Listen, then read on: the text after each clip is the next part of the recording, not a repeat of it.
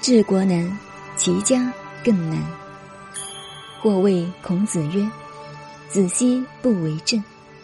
子曰：“书云：‘孝乎，为孝友于兄弟。’师于有政，是亦为政。奚其为为政？”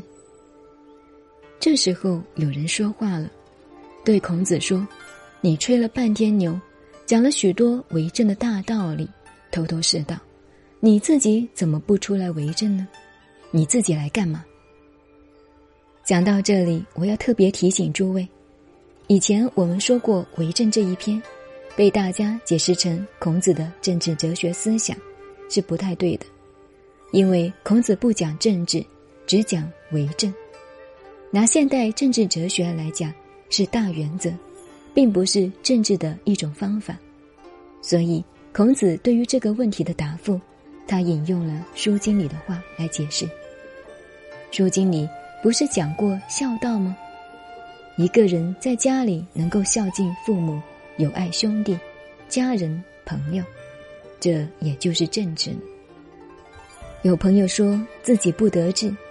我说：“你有什么不得志？不是圆就是长。”他说：“没有什么长在身呢。”我说：“你至少是家长呀，这个资格真不容易，这件事情也真不容易做好。”孔子说的就是这个意思，所以他说：“何必一定要出来从事政治工作，才叫做做政治呢？”下面讲为政的原则。子曰：“人而无信，不知其可也。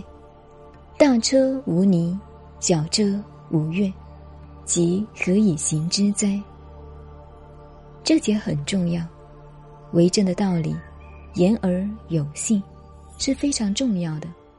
我们读中国历史，对于从政的人，始终要注意一个道理，所谓。百年大计，一件事情、一个政策下来，要眼光远大，至少需看到百年或者几十年以后的变化与发展。这是古人政治的道理。天下没有一个完整无缺的法律，或者完整无缺的办法。天下的事情一定会变，而且时时在变。这张桌子今天是新的。十年以后就不新了，不新了该怎么办？今天就要预做最好的、最切合十年后应变的方案。我们看小说，诸葛亮给人补救的方法，都是锦囊妙计先放在那里。对为政来讲，这个锦囊妙计就是百年大计，不可只顾目前。如只顾目前。事情因时间的发展改变而情况不同，就变成言而无信，结果就是朝令夕改。早上下的命令，晚上认为不对，就赶快改过来。究竟哪个对，老百姓搞不清楚，这就是大问题。所以孔子说，做人处事对朋友，信是很重要的，无信是绝对不可以的。尤其一些当主管的人，处理事情不多想想，骤下决定，以致随时改变，使部下无所适从。所以孔子说：“人而无信，不知其可也。”大车无泥，小车无月。泥和月两个字，是古代车子上的车杆子。大车是牛车，泥就是牛车上。一根用来套在牛肩上中间的大梁子，小车是马车，月就是马车上挂钩的地方，这都是车子上的关键所在。他说：“做人也好，处事也好，为政也好，言而有信是关键所在，而且是很重要的关键。有如大车的横梁，小车的挂钩，如果没有了它们。”车子是绝对走不动的。讲到这里，本篇快要接近尾声。子张，就是刚才说到那个来问谋生办法的子张，现在提出一个大问题：子张问：“时事可知也？”子曰：“殷殷于下礼，所损益可知也；周殷于殷礼，所损益可知也。其或记周者，虽百世，可知也。”现在说时事的问题，先说事，什么是事呢？西方的观念，一百年为一世纪。西方文化以耶稣诞生那一年，约在我国汉朝的时候，开始为纪年，第一年，现在为一九七四年，又称二十世纪。我们现在也用这个西元。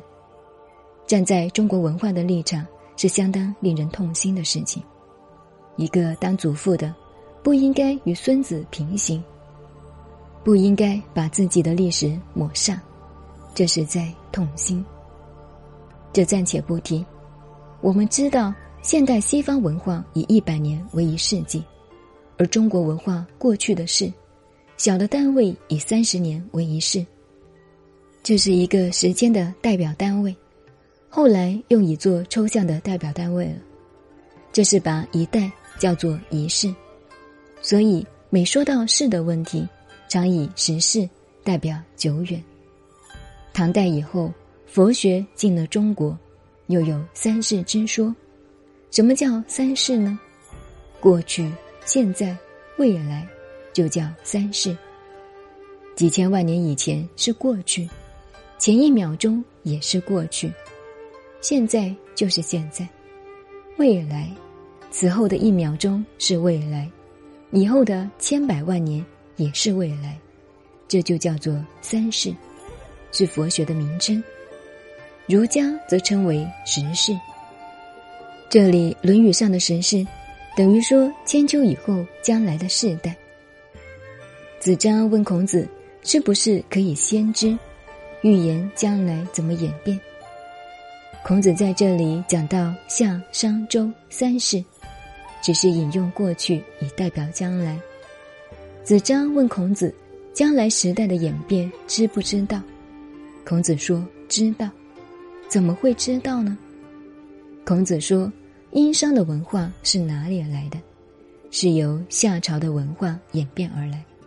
不过由于时代的变迁，夏朝原有的文化有的减损了。”有的增益了，但增益也好，减损也好，总是由前面的历史迹象而来，必须要变才变。殷商以后是周朝，所以周朝文化又是从殷商渐变而来的。我们现在说传统文化，所谓传统，就是这样在一个系统中渐变传下来的，并不是顽固的，一定永远保持原来的样子。才叫做传统。所以周朝就因为殷礼、殷商的文化演变成周朝的文化。那么从周朝的文化也可以看到前朝殷商的文化的对与不对而有所改变。即或继周者，孔子是东周时代的人，这意思就是说，周代的文化也是要变的，而将来的历史演变。不必说下一代会变成什么样子，就是千百万年以后会变成什么样子，也可以知道。孔子并不是有宗教性的神通，也不是先知，换句话说，是他要人凭借智慧多读历史，就知道过去。既然用上述的法则寻历史的轨迹，就可以知道过去；用同一法则，也就能够知道未来。以前提到过，温故而知新，也是这个道理。历史的演变不会突然的，都是渐变而来，所以将来的历史、未来的时代、明天怎么样，几乎很清楚的可以了解。下一段把为政的道理讲完了，每篇都有一个结论，但是本篇的这个结论非常有意思。您好，您现在收听的是南怀瑾先生的《论语别裁》，我是静静九 A，微信公众号 FM 幺八八四八，谢谢您的收听，再见。